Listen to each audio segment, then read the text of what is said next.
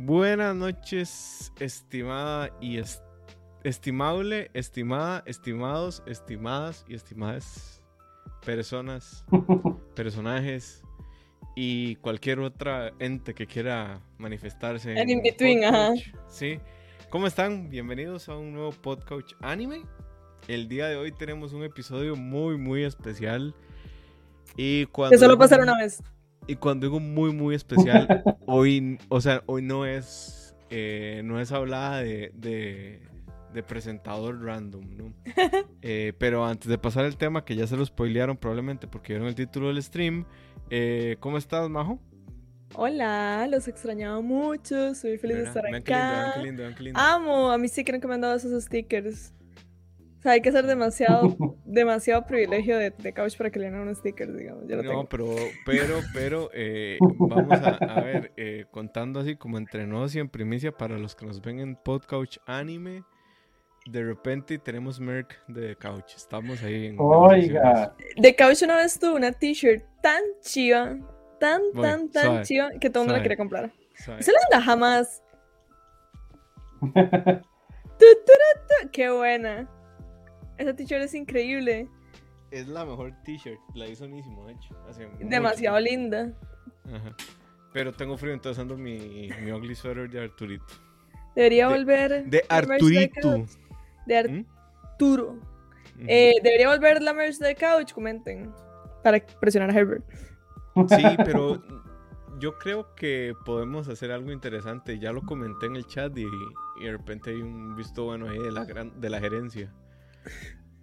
Pero digamos que podría ser un merch que es de couch, pero que el de couch sale muy pequeñito y hay diseños de artistas ahí. What? Yo sí que no leo los chats. ¿eh? Mm, mm. Pero bueno, Ale, ¿cómo, Ale estás? ¿cómo estás? Hola, hola, muy contentísimo de que al fin se le diera el espacio que merece una hora tan emblemática para la humanidad, como es todo lo que ha sido dibujado de puño y letra de Trigger. Entonces, pues por supuesto, honradísimo de que ya ahora sí este podcast haya crecido a un nivel ya profesional, ya, ya hablando cosas serias, ya dejando atrás niñerías y boberías como Evangelion y empezando a hablar de todo lo que ha producido Trigger. No es broma que esta, o sea, la razón de este episodio y por qué estamos aquí, este es nuestro regalo de cumpleaños de Moiso y mío para Alejandro. Sí, Ale, cumpleaños hace como un mes. De hecho, de hecho, nada más lo hemos ido pateando porque no se lo queremos dar. Pero este es nuestro regalo de cumpleaños para Alejandro. No, a ver, a ver, a ver, a ver. Yo quiero aclarar aquí que la semana pasada no fue que lo pateamos, sino que Ale nos pateó. sí. nos pateó. Sí, fui yo. Entonces, entonces. Porque ustedes creen que el mayor amor de Ale es Trigger y Guren Lagan, pero tiene un amor más grande con el que le da vuelta, que se llama Marvel. Y si ustedes creen que Alejandro es necio hablando de Trigger, mae, ustedes no saben cuando, cuando, cuando él salió a ver Endgame fueron como tres meses de spam. Sí, pero bueno, como pueden saber, ya hoy se le hace a Ale, hoy hablamos de estudio Trigger. Pero antes de, entrar a la carnita, hagamos un poquito de contexto de quién es Trigger. Por básicamente, Trigger es una compañía japonesa eh, fundado por antiguos empleados de Gainax. Eh, Los que hicieron Evangelion. Imaishi, sí, y Masahiko Otsuka. Estas dos personas fundan Trigger en 2011 y se encuentran en Suginami, en Japón. Eh, dice Wikipedia que están en la Integral Tower en el tercer piso. El director es bueno, Masahiko Otsuka y eh, los miembros de la junta de Trigger son Hiroyuki Imaishi y Kazuya Matsumoto. Eh, la casa matriz de Trigger es Ultra Super Pictures. Y bueno, ¿qué ha hecho Trigger? Bueno, ha hecho de todo. De todo. Vamos a ver. Eh, empecemos por las series. Ha hecho Kill la Kill. Ino Empezó con Kill la Kill, de hecho. Ajá. Ino Battle One Nichiho. Nadie vio eso. No Kade. Nadie vio eso. Es una adaptación de novelas ligeras. Ni Ale vio eso. Uchu Patrol Luluku, que dicen que es muy buena. Kiss Neighbor, que dice que es muy buena. Buenísima. Little Witch Academy, muy buena. Darling in the Franks, Muy buena. Muy buena. Es, es Gridman, no la he visto. Yo sí. Es que es una historia original relacionada con el Totsaku, con el Tokusaku Gridman de Hyper Agent. De hecho, es eso. Así como lo acaba de decir. Eh, BNA, Brand New Animal, Furros. buena. En Netflix, es de Furros. Eh, es, es, es que es de este año. Y es su proyecto de aniversario, que creo que es la serie de policía, si no me equivoco. Y. O no, ese es Greenman. No, no, está bien. Es la de policías. Ok, y para 2022 tienen a su cargo la serie del infame juego Cyberpunk Edge Runners. Va Yes, para. Netflix. Eh, que si no lo sabían, CD Projekt Red está pidiendo plata en este en Patreon, no, en ¿cómo se llama? En Kickstarter para hacer un manga de CD Projekt Red, eh, para hacer un manga de Witcher. Cada vez va peor CD Projekt Red. Ok, esos son los animes que tienen. Las películas son Little Witch Academy, Little. Witch Academy, The Enchanted Parade y Promare, ¿verdad? Que no vamos a hablar de eso. Pero ya hablamos No, no. de eso, ya hablamos de eso en, la peli- en la- el episodio de películas, Alejandro. Yo no se pase. No se creo que pase. Creo que no podemos como decirle mucho, pero bueno. Eh, también tienen anime web que es Inferno Cop, Turning Girls, Denko Chojin, Guridogan Boys Invent Great Hero, Sex and Violence with Match Speed, Bureau of Proto Society, Power Plant número 33, Ninja Slayer from Animation y han participado en videojuegos. Project X Zone, que es un juego para 3DS, yo lo tengo, es bastante aceptable, digamos. Eh, Black Dynamite, Battle Sours, eh, Fire Emblem Fates, es juego de 3DS también, muy muy bueno, y Shantae en el 2019. ¿Qué currículum de Trigger para haberse creado en 2011? Eh, me parece que, que, di que han hecho demasiado, ¿verdad? O sea, eh, como que todos los años tienen un producto nuevo y Todos los años como- tienen algo nuevo, mae. ¿Se imagina usted, María José? Van de dos en dos, los mae. Sacan de dos en dos. ¿Con qué plata? Con las huelgas de animadores, fijo, los mae. Les, pagan como con comida a los animadores. Como quiere comer. No, que quiere va, comer. Entonces trabaje. La animación de Trigger son puras crayolas. Lo dijo Ale, lo dijo Ale. Son, son puras rayas con unas crayolas y después de pronto le ponen explosiones y neón en computadora y ya está, pero, pero es una magia que solo Sí, la, ellos la saben pérdida de tiempo que hace Madhouse no lo necesitamos en Trigger. No, Sí. que va, que hacer ojitos de- con brillitos Sí, y eso no, no, eso no, eso no cabe en Trigger. Sí. Vamos a ver, Trigger yo creo que tiene como la particularidad de que no es para todo el mundo, no solo por su animación, que hay mucha gente que eh, la califica como una animación muy sencilla. Eh, yo no creo que la animación sea es sencilla, creo que los personajes son sencillos, pero la animación es muy compleja la que hace Trigger. Eh, y también por sus historias, ¿no? Que siempre son como... No quiero eh, es que no quiero decir que son iguales, pero son recurrentes sobre ciertos tópicos em, que yo creo que por eso a Ale le gustan tanto, ¿no?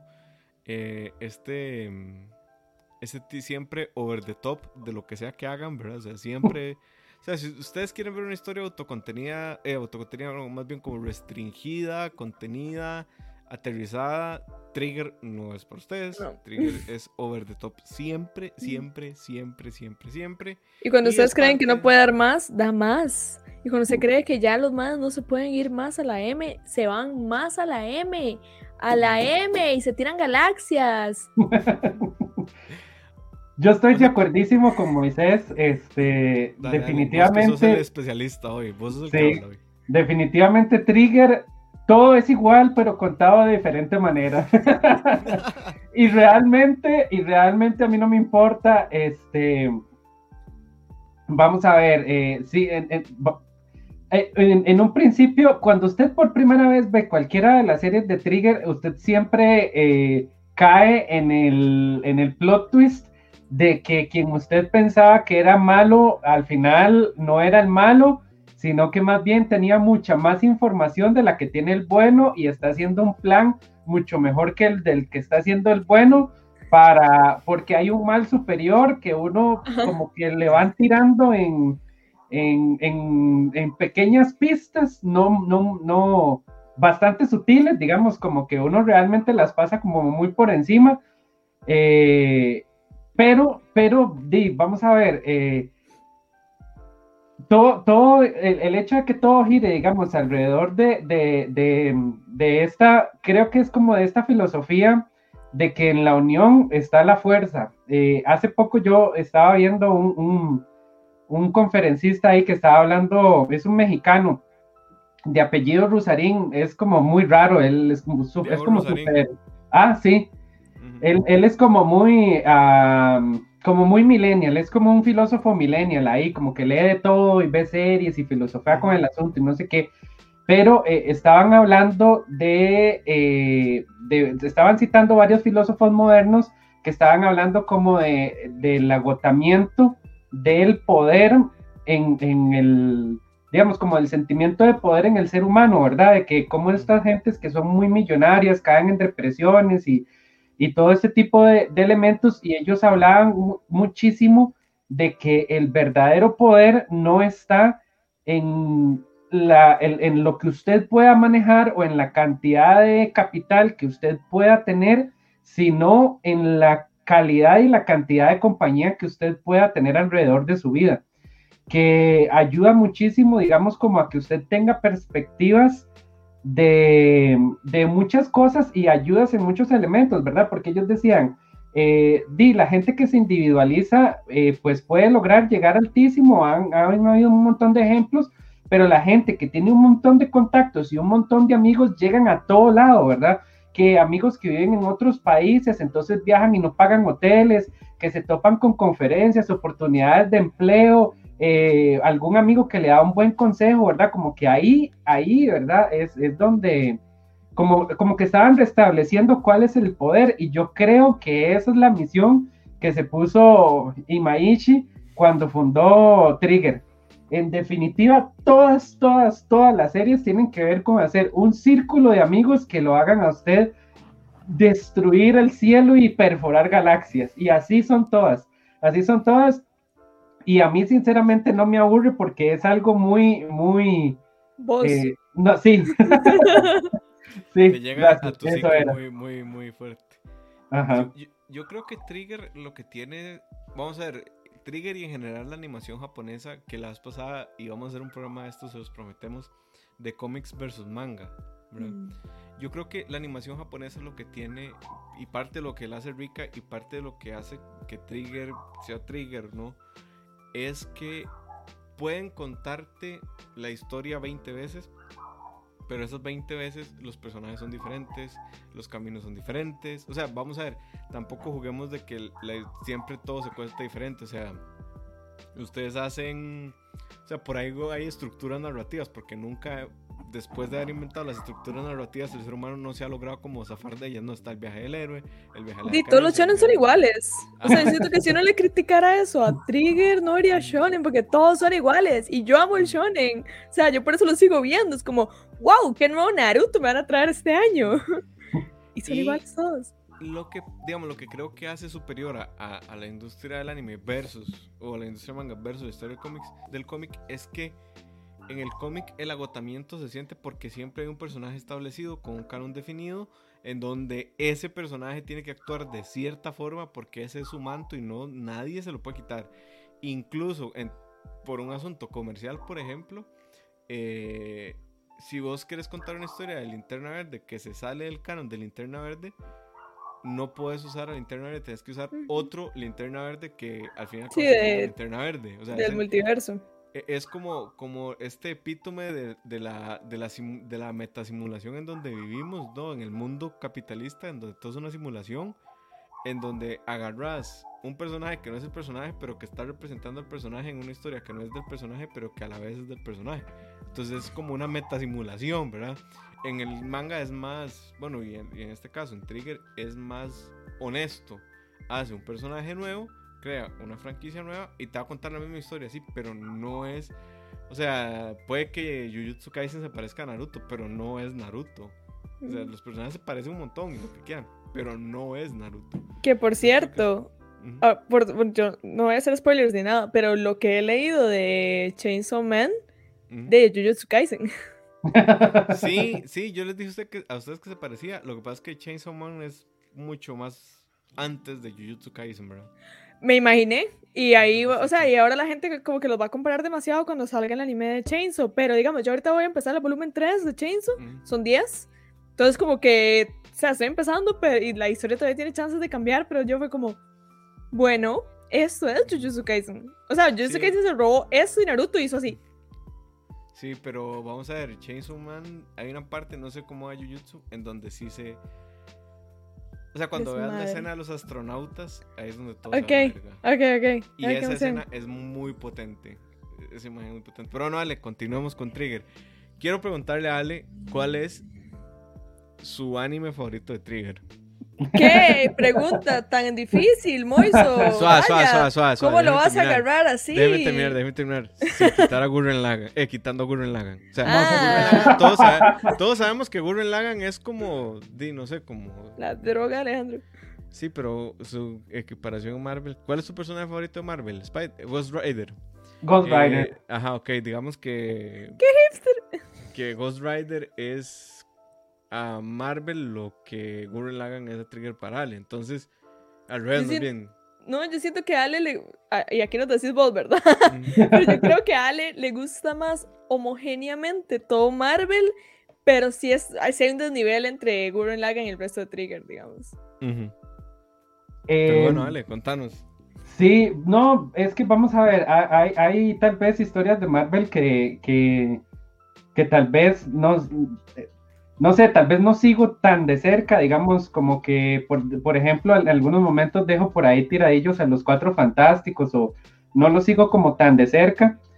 Eh, y yo creo que con Trigger tiene, eh, este, pasa como parecido. Hay algunos elementos que no sigo de cerca, pero en realidad sí, todo, todo, todo me lo he dispuesto a ver después de, de haber visto Gurren Lagan por primera vez yo, digamos, es como la. Perdón, Ale, vos el primero que viste fue Gurren Lagann. De yo todo fui el primero que vi, sí, definitivamente. yo no había visto Kill Kill.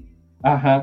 Yo no había visto Kill la Kill ni nada de eso. Este, no sabía que existía, de hecho, Estudio Trigger hasta, hasta, hasta haber visto Gurren Lagann y di, es como cuando usted encuentra su autor de libro favorito, ¿verdad? O sea, como cuando usted encuentra su libro favorito, usted dice, ¿quién escribió esto? Yo necesito más de donde ahí salió, ¿verdad? Y eh, con Trigger me pasó, me pasó igual. Y puchica, qué difícil, qué difícil pregunta. Porque, vamos a ver, me gusta demasiado Kill la Kill, pero creo que me ha hecho llorar más My Little Witch Academia. Digamos, me ha hecho llorar en todos los sentidos, me ha hecho llorar de la risa, este, me ha hecho llorar de la tristeza y del hype en todo sentido. Entonces, yo creo que sí, definitivamente la que sigue después de Gurren Lagan es My Little Witch Academia, que recomendadísima a todo el mundo, digamos. Que, jamás me hubiera imaginado, Ale, te lo juro. O sea, estoy shook y voy a tener que verla. es muy bonita. ¿Usted no ha visto My Little Witch Academia, majo? Es muy, muy bonita, sí. Ay, sí. Es curioso porque yo he visto mucho, o sea, a ver, mucho trigger, o sea, bastante. De hecho, ahora, ahora que Moiso preguntó eso, estaba pensando cuál fue el primer, o sea, la primera serie de trigger que yo vi. Y super random, yo la primera serie de Trigger que yo vi fue Kiss Snipers. Eh, porque estaba como, sí, yo random. Porque estaba saliendo y yo como que cada ciertos, o sea, cuando es anime de temporada, o no lo veo del todo, o estoy súper metida viendo todo lo que sale. Entonces fue una de esas veces que, que estaba súper metida viendo lo que salía y empecé a ver eh, Kiss Snipers y me encantó, me pareció demasiado buena, yo sé que esa serie está finalizada, pero a mí me daba demasiados vibes de estar cancelado, que algo pasó ahí, porque yo, yo o sea, yo, esta historia va para más, porque, porque sígame contando, señora. Eh, pero sí, yo la primera que vi fue, fue Kiss Snipers, después de eso vi, creo que fue Darling in the Franks, que me encantó también, demasiado buena. Luego vi Kill a Kill por insistencia de Gabo. Saludos a Gabo, si por ahí, pero me gustó, o sea, me gustó. Y en medio de eso intenté ver Gurren Lagann cuatro veces. No. Y no. y no. A, mí me falta una. Creo que he visto eh, más. BNA. No, yo BNA no la vi. Mucho furros. BNA está como. Creo que es mi menos favorita. Y eso que yo vi Beastars. A mí me encanta Beastars. Es que yo creo que fue porque usted vio Beastars en ese mismo año que salió viene, entonces viene y entonces como que ya era demasiado. Sí, no, mucho furro. Vean la segunda temporada de Beastars, está buenísima, pero demasiado buena. Beastars es demasiado bueno. A mí me gusta Beastars, pero siempre me ha sacado el CGI que usan. No me gusta. O sea, tengo como problemas con ese CGI particular. El CGI no me molesta, pero el de Beastars particularmente me molesta. Pero, digamos, yo para responder, creo que mi favorita de Trigger es eh, Darling in the Franks. Qué buena. Curiosamente la gente la odia porque es como una copia de Evangelion. Yo creo que no es. O sea, parte de una misma premisa de repente. Eh, no me gusta, o sea, el fanservice como que, ah, pero esa es siempre mi queja, entonces ya como que ya ni la voy a decir porque ya se sobreentenderán los siguientes episodios que si algo tiene fanservice, a mí como que no me llama, pero esta en particular me gusta mucho el final que es muy agridulce. A mí el final, bueno, ya aquí full spoilers, bienvenidos. Em, a mí lo que me pasa con el final de Darling es que a mí me gustaba mucho cuando la vara estaba contenida. Como, maestros, maestros están solos acá y aparece y, empiezan a descubrir que hubo gente antes y están peleando este algo de afuera, entonces como esa, pero todavía estaba como muy contenida.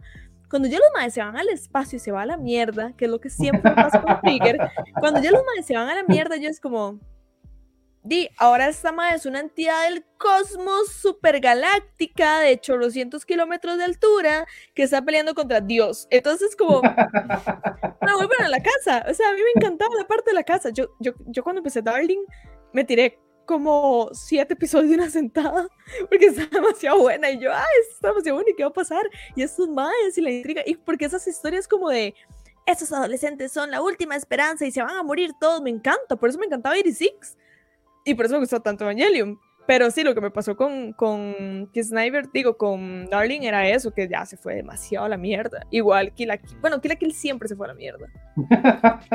y a mí Kill la Kill no me da risa. o sea, yo no me río viendo Kill la Kill. A mí me parece que es de esos animes en donde la historia se construyó a partir de alguien pervertido. ¿De la ropa? O sea, que la ropa... La ropa es el enemigo de la humanidad, what the fuck. Ok, Ale, ¿y tu trabajo menos favorito de Trigger? ¿Qué es lo que menos te ha gustado? Eh, creo que Space. Eh, Space Luluco, porque. Mm, vamos a ver. A, mí me gusta. Bueno, vamos. Mi género en, en historias. Tal vez menos favorito es como las historias de terror o de miedo. No, no, no me causan gracia. Y tampoco soy como muy ávido a las comedias. No, no, no, no soy como como de, ah, voy a poner Netflix, vamos a ver qué hay en comedias para ver qué veo o algo así por el estilo, o buscar un anime de comedias. Generalmente cuando encuentro una comedia es porque vi tal vez algún video que me dio gracia o algo así, pero yo eh, volitivamente buscar una comedia, ¿no? Y Space es, pero puro, es, es puro chiste tras chiste y tras vulgaridad. De hecho es un anime de chiquitos, pero, o sea, es el, es el el dibujado más infantil y el más, y el más doble sentido y vulgar y cochino que tiene Trigger, digamos. E, eso fue un experimento que los maes hicieron así como, Ay, vamos a ver qué, qué va a pasar con esto, ¿verdad? Vamos a hacer un poco de rayones con unas bichillas todas feas y no sé qué, vamos a decir un montón de vulgaridades y de pronto el manga pegó y entonces vamos a hacer una serie, ¿verdad? Em, y así es, así es esa serie y como es pura comedia, pues no se van al espacio y no pelean contra Dios, entonces no me da risa. Ale, ¿cómo se llama el anime en el que salgo yo? Eh, Asobi Asobase. Es que ahora que estabas hablando de comedia, yo recuerdo que eso sí te había dado mucha risa. Ah, sí, es que de ahí hay comedias que sí, como Ranma y cosillas así por el estilo que, que sí, sí, uno se topa. Grand Blue también me da mucha risa. Pero digamos, yo así como ponerme a, Crunchyroll a buscar el género comedia, no, no lo soy. Prefiero buscar historias de, de irse al espacio y así, y transformarse en un sol. y eso suena como un chiste, pero no lo es. Vamos aquí con algunos comentarios. Dice Daniel Salazar, feliz Hola, Dani. Podcouch, apoyando a Majo para el programa de hoy. Y que feliz cumpleaños a Ale, que lo haya pasado bien y otro giro al taladro de su vida. Felipe dice, saludos gente que ve al taladro. Eh, Daniel también nos dice que los animes tienen una estructura de inicio básica, similares, y ya después eh, tienen su toque que se distinguen. Janio Femenías dice, no han dicho nada del proyecto de Cyberpunk. No. De ese proyecto no se sabe nada más que... Para mí van a cular. No, que va, así es Trigger. Así es Trigger. Trigger todo se lo guarda y de un pronto a otro explota. ¿Verdad? Así es como, ah, sí, no estamos haciendo nada, ¡pum! Tengan esta super serie, ¿verdad? Ahorita también les dieron una de Star Wars y todo, y nada más pusieron un tweet. ¿verdad? Como, pelota, sí. Tenemos, tenemos una serie, es que, Majo, usted no entiende la importancia y el, nivel de trigger, o sea, no es cualquiera, digamos, no es como que Occidente puede ver Madhouse o todas esas poco de, de, de, casas que, que, que existen y, y, y, dicen, ay, vamos a, a hacer anime una serie, sino que van a buscar al mejor estudio y por supuesto que es Trigger. Y el más barato. ¿Qué? Jamás. De fijo es súper barato, me lo mandan como cuatro horas haciendo cada capítulo. Tienen a un animador. y por eso van de dos en dos eh, animes por año. Yo creo que el más barato es Mapa. Definitivamente. Jamás. Sí, de hecho yo creo que es el más barato porque todo el mundo por explotación laboral. Por ah, explotación ah, sí. laboral. O sea, no, porque sea barato la animación. Porque la calidad es muy buena. O sea, Jujutsu Kaisen está bien animado. No, y el de Chainsaw se ve pero impresionantemente bien. Ah, ¡Qué emoción! Eh, ok. Viene Star Wars Vision, que es como lo que le dieron a Trigger y a otros más eh, estudios. Yo creo que es este proyecto de Star Wars, fuera que esté Trigger, es de los que más me emocionan de Star Wars desde que me di cuenta que tenía episodio 7. Eh, episodio 7 me emocionó muchísimo. Pero. No. no. de hecho, de, mi, de, la, de, la, de la nueva trilogía es mi, mi episodio favorito, el 7. Es el que tiene más magia Star Wars. El 8 está bien y el 9 es caca pura. Puede no existir por mi bien. Pero bueno, eh, me van a, matar los lovers de Star Wars. Eh, con Trigger, a mí me pasa algo que yo no sé si a Ale le pasa. Que es que como la animación es tan fluida y como los cuadros van tan rápido, yo a veces tengo que volverme porque la acción es muy... Eh, o sea, vamos a ver, el manejo de cámaras de Trigger es bueno, pero a veces les pasa como... Un Michael Bay. Ajá, como que hay mucha cosa pasando, en Promare pasa mucho, ¿no? Hay mucha mm. cosa pasando y de repente eres como, bueno, ¿y, ¿y, dónde está el bicho? De repente es un puntito, un pixel por allá, ¿verdad? Despedazado, desaparecido. Que a mí Promare me gusta mucho por muchas razones, pero entre ellas el soundtrack es una de las que a mí me fascina, pero es Hiroyuki Sawano, entonces eh, entenderán, si no saben quién es Sawano, es el, compositor del primer opening de eh, Attack on Titan y de varios videojuegos, y del compositor del opening de 86, entonces es muy, muy talentoso. Pero no sé si a Ale le pasa, es como que a veces uno está viendo trigger y de repente como que tanta vara y uno se pierde. como que uno necesito volverme. Definitivamente me pasaba cuando no tenía mi ojo entrenado a la velocidad de trigger. Cuando no tenía práctica. Cuando, por, eso, por supuesto, pero ya después de haber visto 10 series de trigger, ya por a partir de la tercera o cuarta yo ya puedo distinguir absolutamente dónde está cada personaje, qué es lo que está haciendo y qué es lo que está pensando. Entonces, pues puedo entender que su ojo no entrenado en la alta cultura triggerística, este, en algún momento tenga que, devolverse, pero en definitiva, no, de verdad ya a mí ya no me pasa. Este, Alice, ¿cuántas veces vio Promare? A Promare, ah, bueno, a ver. Compraste Blu-ray, ¿verdad? Sí, exactamente, eso les iba a mostrar. La tengo en Blu-ray, de hecho, gracias a Moisés. acérquela a la pantalla, acérquela, acérquela. Es que ustedes no saben. ustedes no saben. Voy a contar una anécdota de Promare. La vara está así. Esa película salió en diciembre de 2019, creo. Y Ale estaba muerto por verla. Y yo quería verla mucho porque ya he visto los trailers y yo, esta peli se ve buena. Y la vara es que empecé a buscar y a buscar y no estaba en ningún lado. Yo, qué verga. Y de repente me encuentro un link ahí por la dark web y lo bajo y yo, maje, dice Promare. Y empiezo a ver la vara. Y era como escenas que no habían salido en los trailers. Y yo, maje, aquí está Promare, no sé qué. Y lo pasé y no era Promare. Era un previo de 15 minutos que contaba la historia antes de la peli. Ah, ok.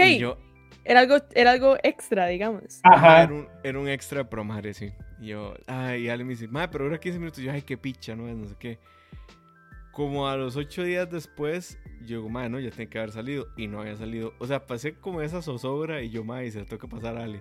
Como en 15 días. Y a los 15 días yo, digo, voy a meterme a esta y ya estaba. Y yo así primero la bajé toda, la vi para cerciorarme que era Promare y que no iba a matar a Ale de un infarto y después se la pasé. Y no solo se la pasé, venía la edición con soundtrack. Entonces venía la peli y el soundtrack de Promare. Entonces Ale fue muy feliz ese día. Sí, yo, yo había visto trailers, pero no quería ver mucho para spoilearme. Entonces tenía un hype, pero, pero como, como a cierto nivel.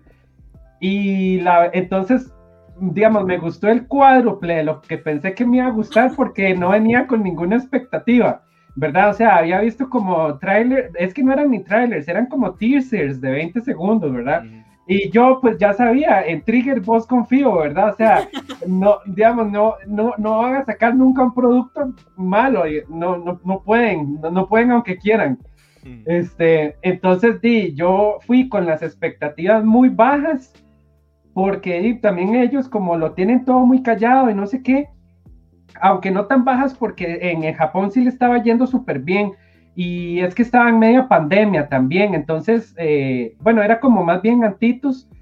Y de hecho aquí a Costa Rica vino en, en a mitad del año 2020 y yo casi, casi, casi fui, pero sí le tenía mucho miedo al COVID. Este, entonces, di, al final me perdí la experiencia de ver Promar en, en, Cinépolis. Gracias, Cinépolis, por traer siempre anime y sobre todo de calidad. Este... ¿Cuándo van a traer la película Boku no Hero? De ahí, todas las han traído, todas las han yo no la he pirateado por, por, digo, yo no la he comprado legalmente por esperarme. Pero ya salió. No. La tercera. Hace rato. O sea, salió en cines en Japón. Ajá, ah, pero hace rato. Eso. O sea, en la interweb ya tiene que estar.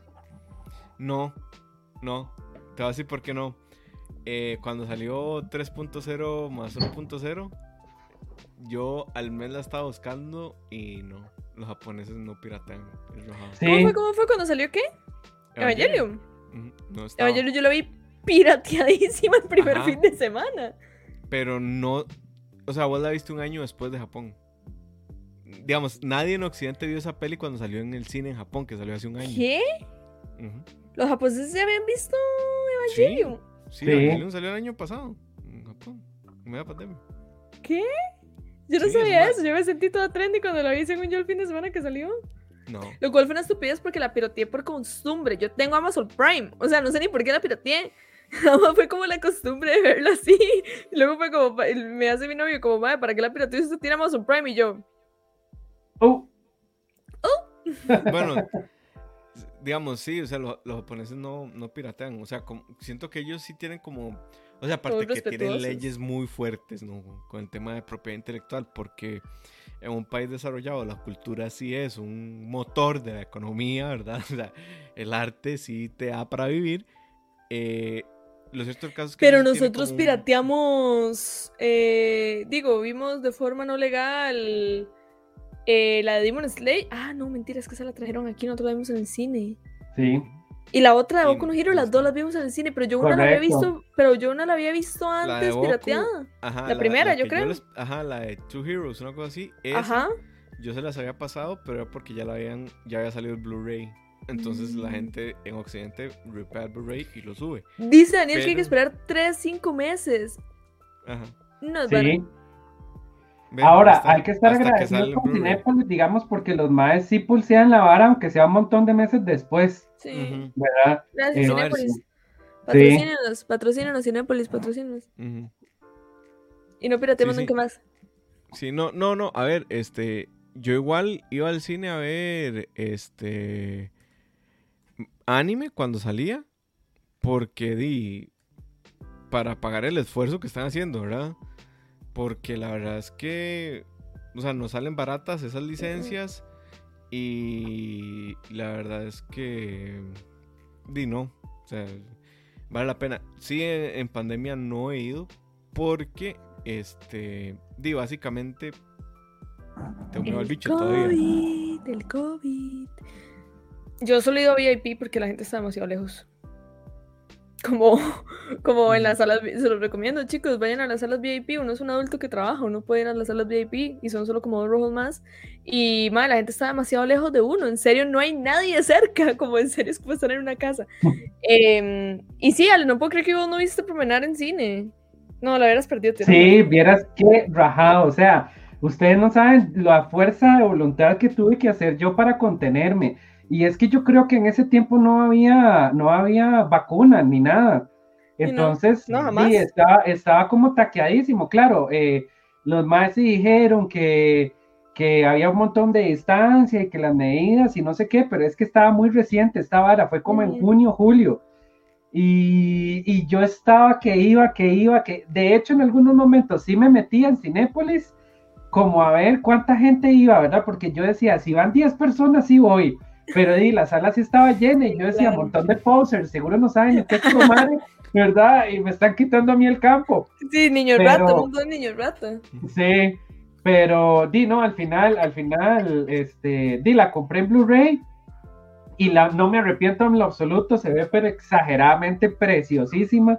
De hecho, ocupo un, un tele 4K para, para ver esa vara porque es, es fenomenal, es fantástica en, en todo ese montón de, usted la ve, usted apaga las, las luces en su casa y usted está como en un bar de ambiente ahí, se ven un montón de colores fucsias y verdes y azules y rojos y explosiones y todo, es, muy muy bien, o sea, la, experiencia de Blu-ray está muy cargada de Promare. Sí. Que de hecho me compré, me compré el bichito y todo. Por supuesto. Porque me gustó demasiado, no sabía que iba a estar tan bien la verdad. O sea, pensé que me iba a gustar así mucho como My Little Witch o como Kill a Kill, pero me gustó muchísimo más que eso.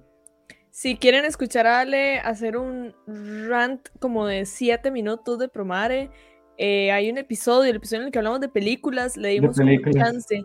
Fue como, Ale, tienes 5 minutos para decir todo lo que quiera decir y no más.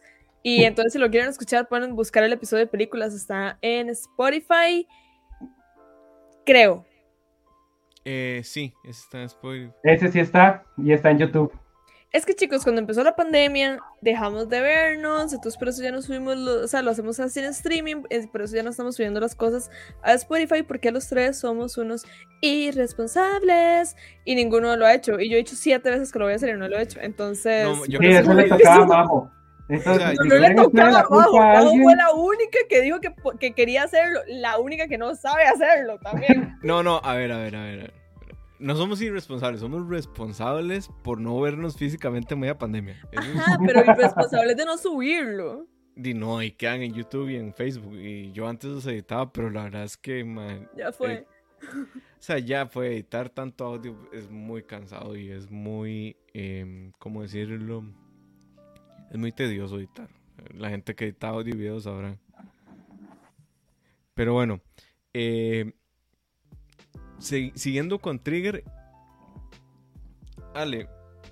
No, es que no tiene más películas, solo tiene como Promar y Little Witch Academy. Yo quiero saber cuál es el personaje, pero no puede ser de Gurren Lagann. Yo quiero saber cuál es el personaje favorito del mundo o el universo triggeriano. Que no, que no sea de Gurren Lagann. No puede ser Camina, no puede ser Camina. Este. Híjole. El de Promar, estoy seguro que es como es Que... Eh... ¿Vas en serio? sea, usted los pone a la par y se encuentran las diferencias. Son iguales, solo que uno no se muere.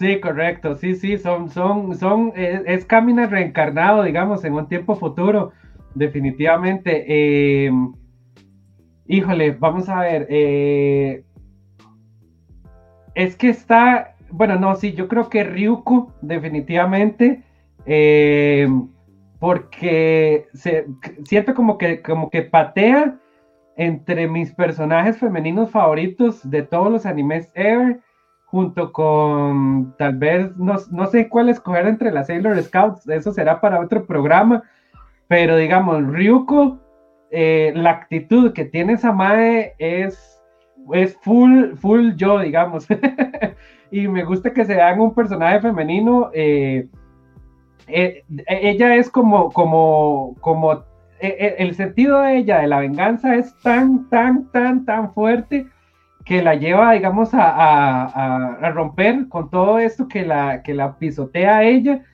eh, y con todo, digamos, esta Satsuki a los, al kilómetro de altura que está ahí arriba, arriba, inalcanzable.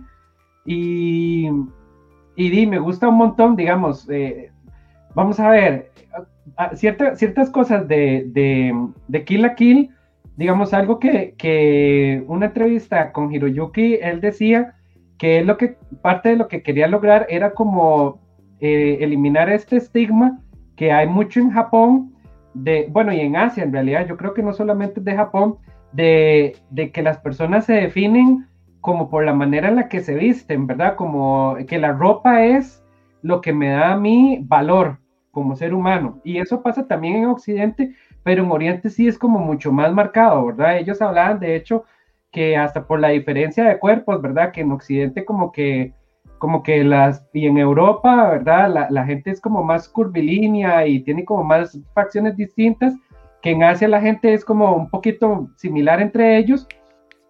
Este, y entonces que la ropa trata de dar como mucho prestigio y todo este tipo de elementos. Entonces Kill la Kill es completamente eso, ¿verdad? Ellos tienen estos uniformes con tantas estrellas y los de menor estrella viven en caseríos y en porquerías muriéndose de hambre y los de mayor estrella son los que viven en los lugares con mayor dinero y los más cargas y no sé qué.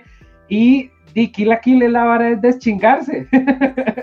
la, la, la, la, trama de la serie es deschingarse, pero justamente por eso, por dejar de definirme yo, bueno, y claro, aprovechar el fanservice y el montón de muñecos y, y almohadones y, y pósters que pudieron haber vendido y habido por haber, pero digamos, eh, sí, sí, sí me gusta como mucho el acercamiento porque la serie sí lo refleja completamente. De hecho, el opening se llama Don't Lose Your Way, ¿verdad? Y, tiene que ver muchísimo como con esta cosa de que no se pierda usted por tratar de aparentar algo que no es. Entonces, eh, Ryuko definitivamente sí es, es mi personaje favorito de que no sea de Gurren Lagan. Aquí nos vamos a hablar de Gurren Lagan, Moisés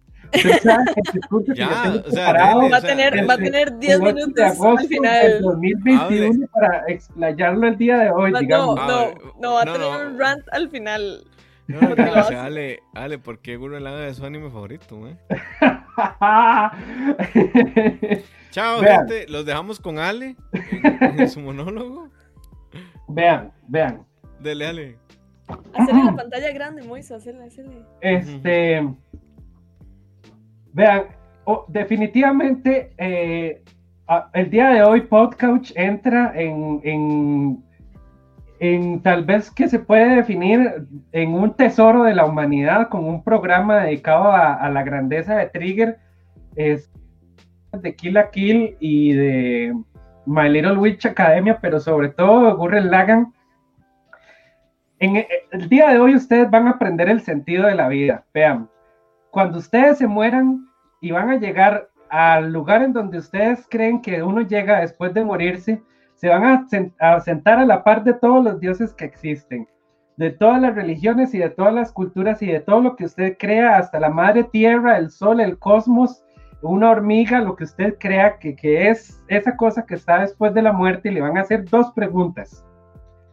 La primera es, ¿quién es usted? y usted le va a responder, ¿quién crees que soy? Y la segunda es, ¿cuál es el sentido de su encarnación? Y usted le va a decir, mi alma es un taladro. Y ahí los más le van a decir, vea, ya usted no tiene que volver a la tierra, reencarnar ni aprender nada, ya usted no necesita ni de la pobreza, ni de la riqueza, ni del amor, ni de la tristeza, ni del odio, ni de la felicidad. Ya usted es un ser superior, vaya y sea una estrella y esa estrella va a marcar el rumbo de los demás seres humanos que se van a devolver. Porque, vamos a ver, cuando llegue Moisés a, este plano superior, ¿verdad? Le van a preguntar y se va a decir una frasecilla de cowboy vivo, ¿verdad? Como, ah, no quiero probar, no quiero ir a morir, solo quiero probar si estoy vivo, va para abajo. Y llega Majo y dice, ay, yo aprendí de la vida que llorar no sirve para nada porque llorar no arregla nada, como me enseñaron en Evangelio, va para abajo otra vez el sentido de la vida es el taladro. no, vean, ya hablando así como en serio, eh, yo creo que, uno, eh, digamos, eh, no sé, tal vez la, gente que está muy joven pretende encontrar el sentido de la vida en la adolescencia, ¿verdad? Como que cuando ya usted se emancipa de los padres que le dicen cómo es todo, ¿verdad? Y en qué es lo que usted tiene que creer y qué es lo que usted quiere en la vida, eh, ya usted dice, no, papá, yo no quiero ser abogado, yo quiero ser pintor. Este, no, mamá, yo no creo en esto, yo creo en otra cosa, ¿verdad? Y usted se empieza como a emancipar. Usted piensa que en la adolescencia usted va a encontrar el sentido de la vida, ¿verdad? Y usted puede opinar absolutamente de todo, ¿verdad? Y bueno, llega a la universidad y se llena de un montón de conocimientos y de, escritores críticos y usted también cree que va a encontrar el sentido de la vida, pero usted dice, ¿qué está pasando? Ya tengo 25 años y no sé qué quiero hacer con mi vida, ya tengo una carrera, ya tengo mi título, ¿qué es lo que está pasando aquí? Este, entonces uno se da cuenta de que eh, es uno mismo el que tiene que forjar su propio camino de lo que usted cree en la vida cada persona lo va a encontrar en un lugar distinto, ¿verdad? Tal vez en algún libro, en alguna religión, en alguna filosofía, en alguna manera de ser, alguna experiencia de vida, en algún viaje, alguna persona. Eh, ahí se encuentra en todo lado, en alguna canción, en algún grupo de música, en algún director de cine, de teatro, en algún videojuego. Y en lo personal, yo encontré mi filosofía de vida en Gurren Lagan, pero por definitivo. Em, y es como toda esa parte de la, de la, de la filosofía espiral. Y vamos a ver, a mí lo que me marca de Gurren Lagan es como todo el simbolismo de, digamos, porque vamos a ver, todos los capítulos de Gurren Lagan empiezan con una voz profundísima diciendo, esta es la vida de, e, esta es la historia de un ser que está encontrando su destino, ¿ok? Entonces ahí es como e, este planteamiento, ¿verdad? De como de esta persona que está buscando qué es lo que quiere hacer en la vida. Y eh, conforme va avanzando la serie, van prestando un montón de, simbolismos. Vamos a ver, eh, está muy influenciado como por, por eh, la cultura india, ¿verdad? Porque ellos hablan mucho como de mm, la perfección, ¿verdad? Y, del ser, del alma, digamos, como que un alma tiene un camino hacia el que va llegando, que es la perfección. Y ellos eh, creen, digamos, que entre más forma humanoide, ¿verdad? O entre más redondo sea algo, es como más perfecto, ¿verdad? Ellos dicen que las, los animalitos estos alargados, ¿verdad? Eh, pues les falta un camino evolutivo, ya los que son mamíferos, pues como que ya están a medio camino, y ya el ser humano, ¿verdad? Que en realidad es como un montón de bolas, la cabeza, este, los hombros, el tórax, el abdomen, ¿verdad? Es como un montón de bolas juntas, y pues como que es el camino de la perfección, ¿verdad? Y vamos a ver, no es como que yo crea o no en todas estas cosas, pero sí me gusta como mucho el tema simbólico porque los mecas en Gurren Lagan son eso, son cabezas, pero, pero digamos, eh, son cabezas con manos y piernas, pero en realidad no tienen una cabeza, no tienen un cuello, ¿verdad? Entonces son todos estos seres que di, están tratando como de alcanzar esta, este camino evolutivo hacia, hacia digamos, hacia, hacia lo que ellos quisieran lograr, ¿verdad? Estos son como los Garmen. Y Gurren Lagan es el único mecha que tiene cabeza. Entonces ahí es como donde va a estar, digamos, donde cambia la serie, porque es que te ponen a hacer este planteamiento entre qué, qué lo diferencia usted entre un animal y un ser humano, ¿verdad? Y es como esta parte pensante, ¿verdad? Que, que es lo que está buscando hacia algo más, ¿verdad? Que no, que porque la parte animal, pues lo que busca es sobrevivir, refugio, comida y poder hacer sus necesidades y ya, eso es lo único que necesita, ¿verdad? Pero uno le empieza a tratar de buscar el sentido de la vida porque tiene cabeza. Y eso es Gurren Lagan. Entonces Gurren Lagan le va enseñando a todos los personajes con los que se va topando eh, justamente eh, eh, esta idea. Y entonces ya la serie, digamos, como que va avanzando en, en esto y le pone como ciertas trabas. Y yo creo que, digamos, eh, estas trabas es como lo que uno tiene siempre en, la vida, ¿verdad? Como que en algún momento uno está corto de dinero, no sabe qué hacer con su vida, o está muy triste, o está en este tipo de momentos y uno no sabe cómo, cuál es el sentido de la vida, ¿verdad? Como que uno dice, puchica, es que yo para qué me esfuerzo tanto si al final, este, pues no estoy obteniendo lo que yo pienso, lo que yo quiero, lo que necesito, ¿verdad? Y muy difícilmente, digamos, otras, otras cosas le enseñan a uno qué hay cuando usted se topa con una dificultad, porque generalmente como que lo que te enseñan es a ser feliz, pero cuando está la dificultad, no, no te enseñan absolutamente nada. Y para mí Gurren Lagan es muy significativo por eso, porque a mí en la vida en realidad cuando yo tenía una pared, di, yo lo único que hacía era como tratar de, sobrepasarla, pero con, qué sentido, ¿verdad? Y Gurren Lagann me ayudó muchísimo a mí a encontrar eso.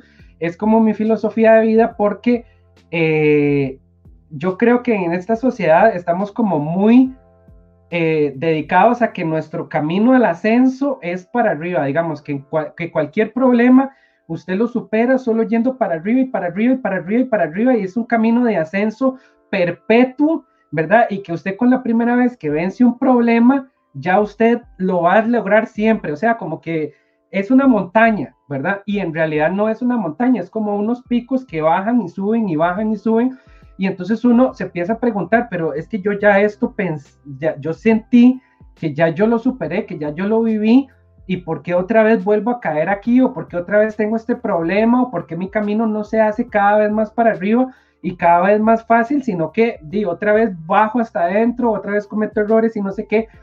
Y eso es, eh, eso está muy reflejado, digamos, en la serie de Gurren Lagan, ¿verdad? Porque es como esta fuerza que te sabotea a vos mismo de que estás yendo para abajo y de que estás desevolucionando, ¿verdad? O involucionando, sería mejor la palabra.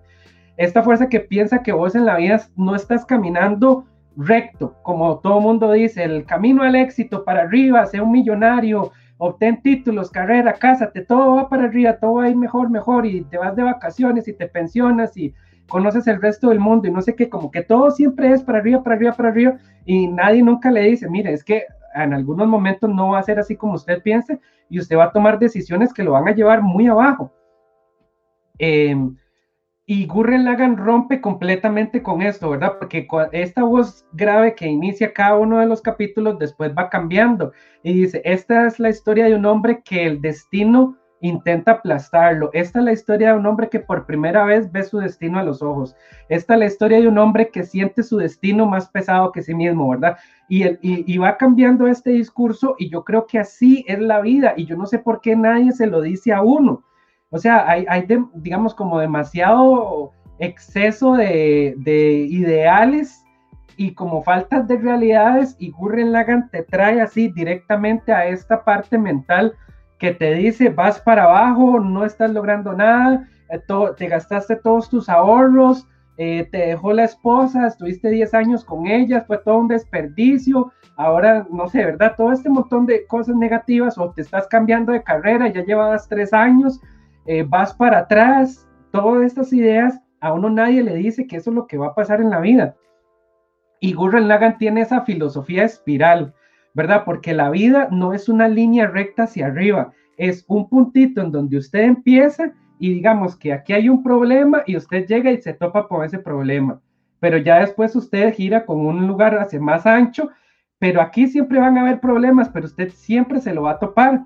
La vida es un ciclo y lo que pasa es que ese ciclo, digamos, esa espiral va aumentando porque usted va obteniendo cada vez más conocimiento y más fuerza y más técnica y un montón de cosas más, pero eso no quiere decir que uno no, no, no, no vaya a tener momentos fuertes en la vida o, o, momentos de desilusión o desamor o de depresión, pero uno cada vez sale más rápido de eso porque, porque tiene, digamos, porque esa espiral va aumentando, es, que es todas las experiencias de vida que uno recoge que lo van haciendo más sabio y no lo van haciendo como inmortal, ¿verdad? O inmune al dolor o inmune a las catástrofes, pero sí lo van haciendo más fuerte. Es justamente así como trabaja un taladro, ¿verdad? Que eh, entre más grande sea un taladro, más ancho y más espirales tenga, pues di, eh, hace un, digamos, le es más fácil este, atravesar estructuras más fuertes, ¿verdad? Un taladro muy pequeño con pocas espirales, pues no tiene la misma fuerza que uno grandísimo con un montón de espirales que le ayudan a la espiral del frente eh, a rotar y a dar toda esa fuerza que ya se empuje hacia adelante. Entonces, di, yo creo que eh, el hecho, digamos, como de que una serie le pueda transmitir eso a una persona y que el enemigo final realmente no sea como un bicho físico, ¿verdad? Sino que sea esta cosa de anti-espiral, ¿verdad? De anti-evolución, es justamente ese juego de la mente que le hacen a uno pensar que uno no, no, no va hacia adelante. Y, y digamos, si en el momento en donde al final salen, eh, bueno, y Camina está muerto, ¿verdad? Y se le aparece a ellos y les ofrece la vida idílica, ¿verdad? Como, di, voy a quitarle este los problemas y voy a hacerle todo este tipo de cosas, ¿verdad? Es como caer en esta negación, ¿verdad? Como yo me voy a imaginar que tengo otra vida que no es yo voy a recurrir a las drogas, voy a recurrir a un vicio, voy a recurrir al alcohol, para así volver a ese mundo ideal en el que yo vivía antes. Y que ellos en esa serie lo que digan es que Camina, usted a mí no me enseñó esto, usted me enseñó a ver la realidad y a perforar esta idea de que yo no estoy avanzando es la cosa más, pero fantástica que puede haber. Y digamos, en el momento en donde están peleando las galaxias, ¿verdad? Gigantescas una contra otra, que la antiespiral está tratando de absorber la fuerza evolutiva de, los, de ellos y que se empieza a romper, yo creo que es justamente como cuando uno cae en los momentos más duros de la vida, en donde usted siente como que se le está rompiendo, ¿verdad? Todo, como que usted ya no tiene los recursos, como que siente que sus amigos están alejados, que sus padres no lo entienden, que el dinero no le alcanza, que la decisión que tomó estuvo muy mal y usted siente como que todo, todo, todo se le viene encima y, el, todo el mecha de Gurren Lagan se va rompiendo, ¿verdad? Desde el Tengen Topa, ¿verdad? Hasta llegar al más pequeño de, eh, de taladrito que es el, el Lagan de Simón. Y, es como tan simbólico porque es como en el momento en donde ya usted está completamente en el piso y aplastado y a usted no le, a nada más le queda preguntarse quién soy ¿verdad? Si yo soy el dinero, si yo soy mi familia, si yo soy este, lo que la gente piense de mí, lo que digan de mí, lo, lo que el mundo exterior me bombardea. Y en ese momento donde está solamente Simón con su propio taladro, aplastado por toda la galaxia, como puede sentir una persona en una depresión que lo está aplastando, el peso más grande del planeta, que no puede respirar, que el corazón no le late bien, que siente el dolor más grande de su vida y que en ese momento el madre diga, pero es que el taladro es mi alma, el madre dice, es que este soy yo, ya usted no me puede aplastar más, hasta aquí llegó, digamos, usted me puede echar el universo encima, que ya usted a mí no, usted no tiene poder sobre mí, porque yo soy esta cosa y yo creo que encontrar eh, eh, lo que usted es en la vida es como la misión más importante para que a uno no lo aplasten. Y Gurren Lagan es eso, encontrar quién es usted en la vida. Y, listo, Ale. Gracias por ser conciso, Ale.